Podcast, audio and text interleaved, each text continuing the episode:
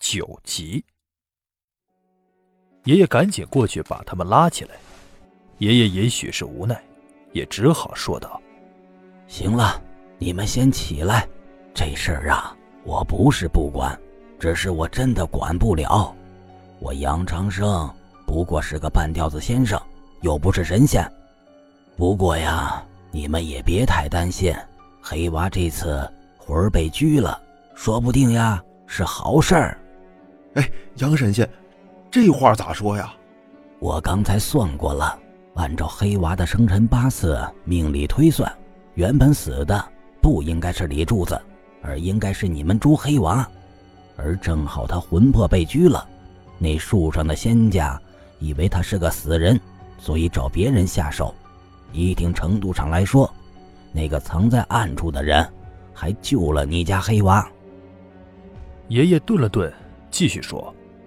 至于今天晚上，那就是看黑娃的造化。一般情况下，那树上的仙家，对于一个刚失过魂的人不感兴趣的，因为身子虚弱，没啥精气可言。爷爷说完，就冲我和老爹打了手势，跟着爷爷，我们就离开了朱大年家。其实，在爷爷和朱大年说话的间隙，我站在边上。比较特殊的位置，这让我注意到一个细节，爷爷一个非常隐蔽的细节。爷爷袖口附近藏有一个非常小的瓷瓶，也就他大拇指那般大小。他在手心里拨弄了几下，一缕青烟钻进了瓶子里。紧接着，爷爷就将那瓶子塞上，最后将那东西藏到了自己的袖口当中。因为年龄小、个子矮的原因。我的方位看得清清楚楚，而我老爹和朱大年他们却注意不到。爷爷手上的小瓷瓶是啥东西？而他为什么要对我老爹和朱大年遮遮掩掩？难道说那小瓷瓶有啥问题啊？离开朱黑娃家的时候，天都已经大亮。其实，这个时候我比谁都急着回家。昨天晚上去喊魂的路上，我遇到了林小薇，若不是她。恐怕我就真被那个幻化成我爷爷的女鬼给骗了，说不定还会有跟张晓光一样可怕的经历。可当时所见的林小薇看起来很不正常，她的手冰凉冰凉的，连那张脸都是惨白惨白的。我甚至觉得晚上所见的可能就是林小薇的魂魄，她会不会已经死了？这种想法让我大白天的还有些后背发冷。我加快步伐。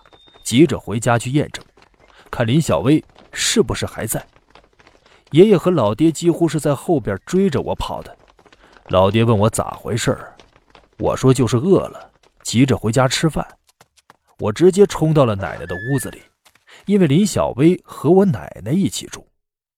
奶奶已经起床了，一大早看到我，奶奶就仔细的打量我，问：“哎呦，我家樊娃子没事吧？”你爷爷也真是的，这么危险的事也带着你去，回头啊，奶奶给他鞋底子吃啊！奶奶说着说着就有些义愤填膺。我打断奶奶的话，问道：“奶奶，小薇她在屋里吗？”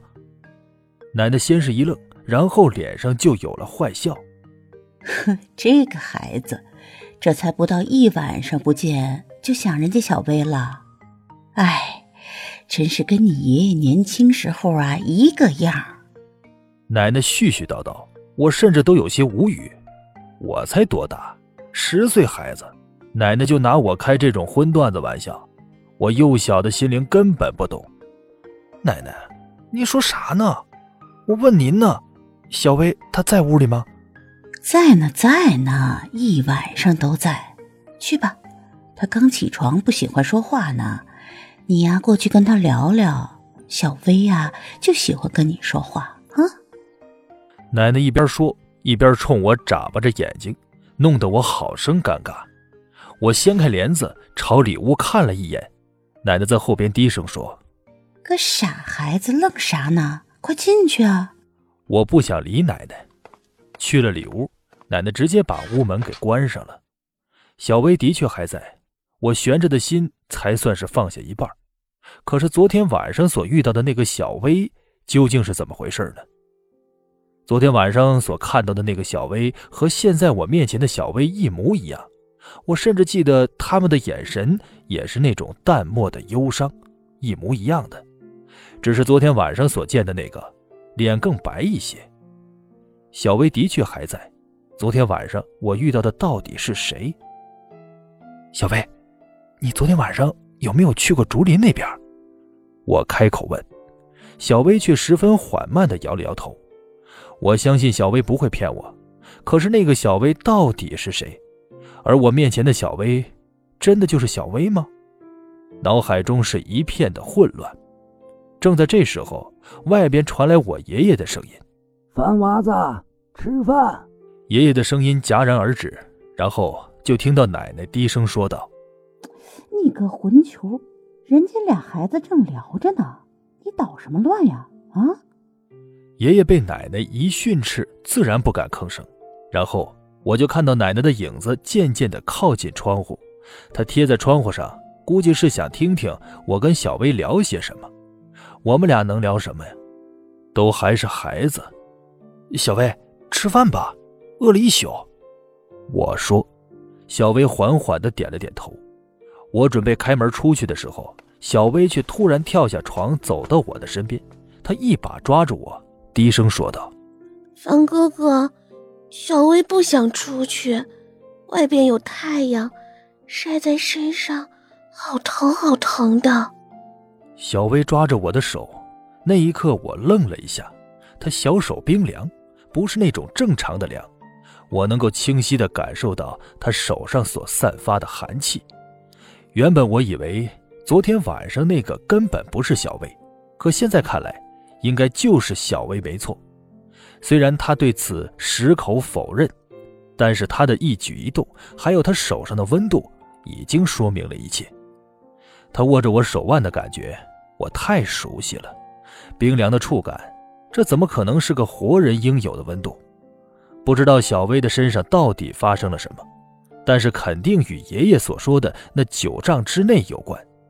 我一定要找个机会问问爷爷，看进入九丈之内到底会发生什么。小薇不敢出去，她不敢见阳光，我不能勉强她。虽然感觉恐怖，可我知道她不会害我。若不然，她昨天晚上也没有必要救我。早饭是我帮她端到里屋吃的。奶奶问了，我就说小薇她不想出来，可能是因为狗蛋叔的死。她还是没有能缓过来，奶奶也没有多问。我进屋陪着小薇吃饭，她吃的很少。小薇身上到底发生了什么？吃过早饭，我找了个机会，趁爷爷上厕所的时候，我也跟了过去。我低声的问爷爷：“爷爷，砍树那天，你说过九丈之内会出事儿，那进入九丈之内会出啥事儿呢？”爷爷可能没有想到。我突然会问这个问题，他顿了顿，然后说道：“进入九丈之内，就会被老槐树上仙家嗅到人气。那仙家不是靠眼睛辨认人的，他所靠的就是人气，也就是精气。所以，只要在九丈之内，都会被老槐树上仙家记仇，会被认为是砍树伤到那仙家的人。到时候。”老槐树上的仙家一样会报复。哦，是这样啊，爷爷，那当时你为什么不让我拦着小薇？我有些激动，若不是当时爷爷拦着我，我早早的把小薇拉着，她或许就不会变成现在这样。凡娃子，事情没你想象的那么简单。你知道爷爷出去办事儿，为什么每次都要带上你吗？目的就是为了让你长见识，将来爷爷没了的时候，你才能独当一面。当时的情况啊，就算是你上去拦，你也绝对拦不住小薇。有些事情，表面是这样的，其实表面之下暗潮汹涌。凡娃子，你可懂得爷爷的意思？爷爷说道。他看着我，然后摸了摸我的脑袋。爷爷说话的时候。脸上总是带着标志性的慈祥的笑。爷爷，那小薇现在是怎么了？她不敢出来，她是不是？我不知道该怎么说下去，我也没有向爷爷隐瞒，因为我知道什么事都瞒不过爷爷那双睿智的眼睛。爷爷想了一会儿，他说道：“凡娃子，爷爷不是神仙，并不是什么事情都知道的。其实，爷爷也从来没有见过这种情况。照理说呢，槐树上的仙家报复，那肯定是直接吸了精气，不会是这种情况。”番娃子，你别多想。小薇她不敢出门，或许并不是你想的那样。我只能微微的点了点头，想着小薇，则越想越担心。或许是为了安慰我，爷爷说道：“凡娃子，你放心，冲着你奶奶那么喜欢小薇，爷爷也绝对不会不管她的。更何况，她是你狗大叔去之前唯一的托付。”爷爷的话。不管是安慰还是什么，总是让我的心里不那么担心了，至少找到了一点依靠。爷爷至少会帮小薇。等爷爷准备离开的时候，他带在身上的某个东西掉在了地上，只是爷爷并没有听到。我本来准备喊爷爷说他东西掉了，可一看地上的东西，我立刻就闭上了嘴。地上的东西是个小瓷瓶。农村院里都是土地，东西掉在地上没啥响声，爷爷根本没有注意到。这应该就是那个被爷爷偷偷装进袖口当中的小瓷瓶，至少看上去是一模一样。等爷爷离开之后，我悄悄地走过去，四下看了看，将瓷瓶捡起来放进自己的口袋里。拿到那瓷瓶的时候，我心中是一阵的激动，但心中也生出莫名的恐惧。瓷瓶中是什么？如果窥探到其中的真相之后，我发现我爷爷不再是我熟悉的那个和蔼可亲、慈祥的爷爷，那我又该如何接受？瓷瓶甚凉，寒气顺着瓷瓶爬到我的手上、胳膊上，让我不由得打了个冷战。我甚至有些害怕去打开这个瓷瓶，是发自内心的那种害怕。将瓷瓶揣入口袋。我匆匆忙忙地离开厕所，怀揣着瓷瓶，就如同怀揣着一个定时炸弹，感觉整个家的所有人看我的眼神都不太一样，特别是爷爷。可爷爷并没有找我说话，或许他还没有发现那瓷瓶丢了。昨天晚上几乎没有睡觉，白天困得要命，我上了厕所就回屋睡觉，整个院里都十分的安静，大白天这么安静。感觉怪怪的，躺在床上，我就感觉脑袋一阵眩晕，困得很，不一会儿就进入了梦乡。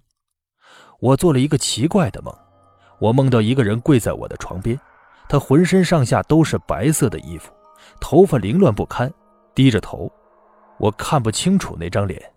我先是被吓了一跳，想要问那人，张口却没有办法发声，想要动也动不了。那种失控的感觉的确很恐怖，加之床边还跪着一个怪人，他到底是谁？越想越觉得害怕，感觉后背上鸡皮疙瘩都起来了。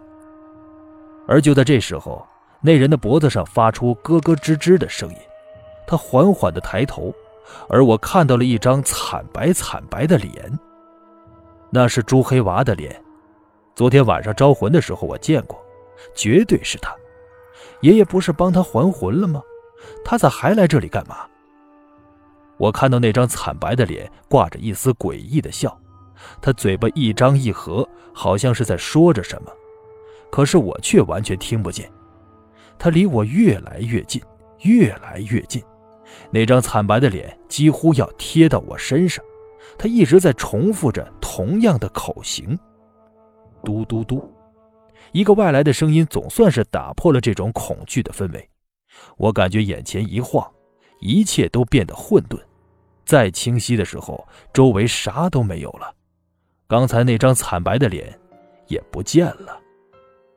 我长舒了一口气，这时候才发现自己已经能动了，从床上坐起来，挪了一下枕头，我看到了那放在枕头边的瓷瓶，心中感觉怪怪的。我正在想着的时候，窗户那边又发出嘟嘟嘟的声音。我朝那边看去，发现窗户外有个人影。大白天看到那个影子的时候，我愣是被吓出了一身冷汗。我立马问道：“谁？谁在窗户那边？”那人又敲了敲窗户，却没有回答。我仔细的盯着那个影子看，马上就想到了一个人，我很熟悉的人。收拾了刚才紧张的心情，我跳下床去把门打开。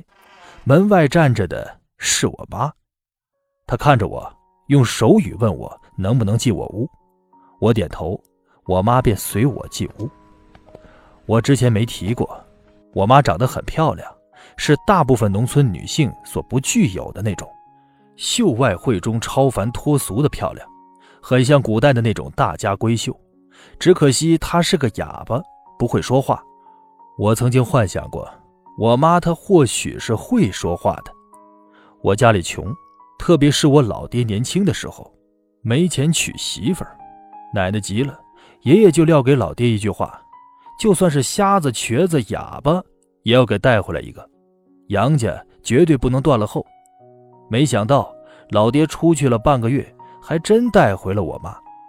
刚回村的时候，大家都觉得奇怪，说杨家穷得叮当响，咋能娶了那么个漂亮的姑娘，比城里的姑娘还俊？后来大家知道我妈是哑巴的时候，大家也都明白了。平时我妈都在屋里，一般都不出门，可今天竟主动来了我屋，这叫我也是有些意外。妈，有什么事吗？我问，他不同于一般的哑巴，一般哑巴好多都听不见，而我妈能听见。我妈脸上露出微笑，她摸了摸我的脸，然后手上比划着，问我要支笔。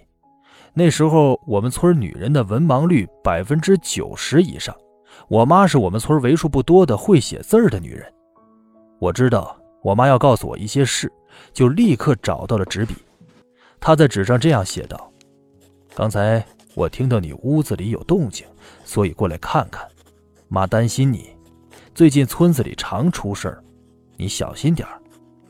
第一次看我妈跟我写这样的话，一句再普通不过的话，我看得鼻子酸了。我立刻点头说道：“妈，你别担心，我会照顾好自己。妈，你也得好好照顾自己。有时候不是父母没有感情。”只是他们不善于表达。妈又在纸上写道：“妈天天在屋子里，能有什么事？不用担心。”我点头。